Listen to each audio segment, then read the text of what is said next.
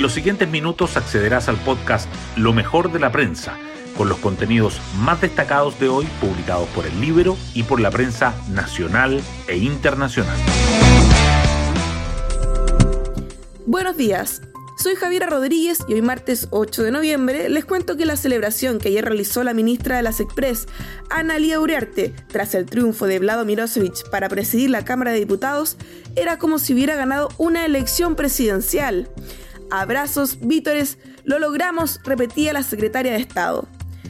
Tras la derrota que vivieron en el plebiscito constitucional de septiembre, este triunfo le vino bien al oficialismo pero no a todos, porque es socialismo democrático el que finalmente liderará la testera y no apruebo dignidad, algo que se replica también en el Ejecutivo. Así lo grafica Pepe Out en el Libero. El proyecto político de apruebo dignidad ya naufragó y el eje Marcel Toa Uriarte Monsalve está salvando los muebles. Las portadas del día. Dos temas sobresalen en las primeras páginas de hoy la renovación de la mesa directiva de la Cámara de Diputados y el ingreso de la reforma previsional al Congreso. Sobre el primero, el Mercurio, que le dedica su titular de apertura, y la tercera, que lo lleva en su foto principal, remarcan que el oficialismo logra retener la presidencia con un candidato de socialismo democrático, Vlado Mirosevic. Sobre el segundo, el Mercurio destaca que la reforma incluye derogación del decreto ley 3500, alza del tope imponible y autopréstamos. La tercera, que abre con la información, resalta que el proyecto detalla transición de dos años en el sistema de pensiones y Diario Financiero subraya los cambios desconocidos que trae la iniciativa. Otros temas que la prensa coincide en llevar en portada son que la Corte Suprema define quina para fiscal nacional. Queda integrada solo por abogados vinculados al Ministerio Público, dice el Mercurio. Hay una mujer y cuatro hombres, agrega la tercera y el inicio de la COP27, el Mercurio y la Tercera señalan el discurso alarmante del líder de la ONU.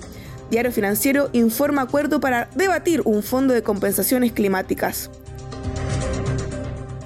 Y en el Libero, la cuenta Travejita del Ministerio del Trabajo que administra el publicista César Leiva ha tenido que borrar tweets luego de las críticas de los usuarios por subir información tendenciosa o que no se ajusta completamente a la realidad.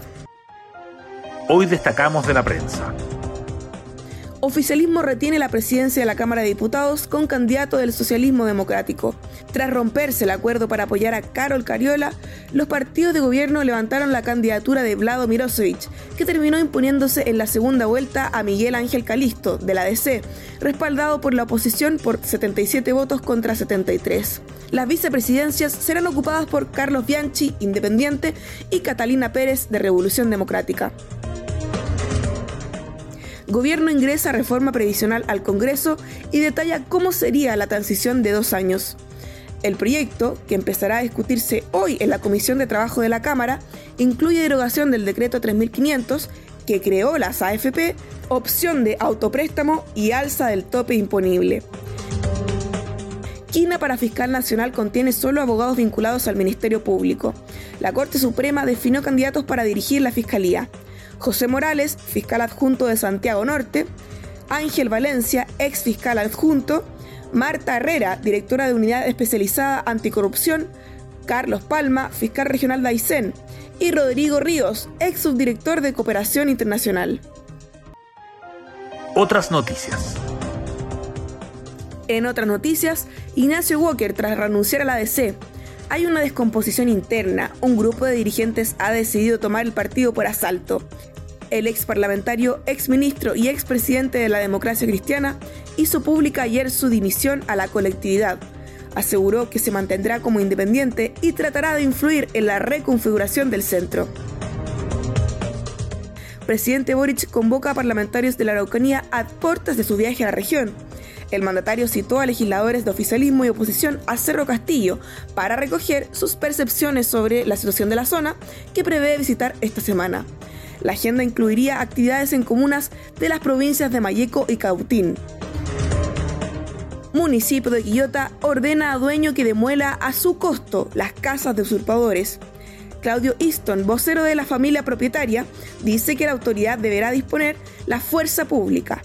Ante este y otros casos, expertos señalan que Carabineros está habilitado para desalojar tomas ilegales por ser un delito de flagrancia permanente. Y nos vamos con el postre. Todo lo que tienes que saber del Primavera Sound Santiago. El afamado Festival Español debuta este viernes, sábado y domingo en Chile. Espera 35.000 personas diarias en el Parque Cerrillos, que contará con una particular infraestructura de servicios. Bueno, yo me despido y espero que tengan un buen día martes. Nos volvemos a encontrar mañana miércoles en Lo mejor de la prensa.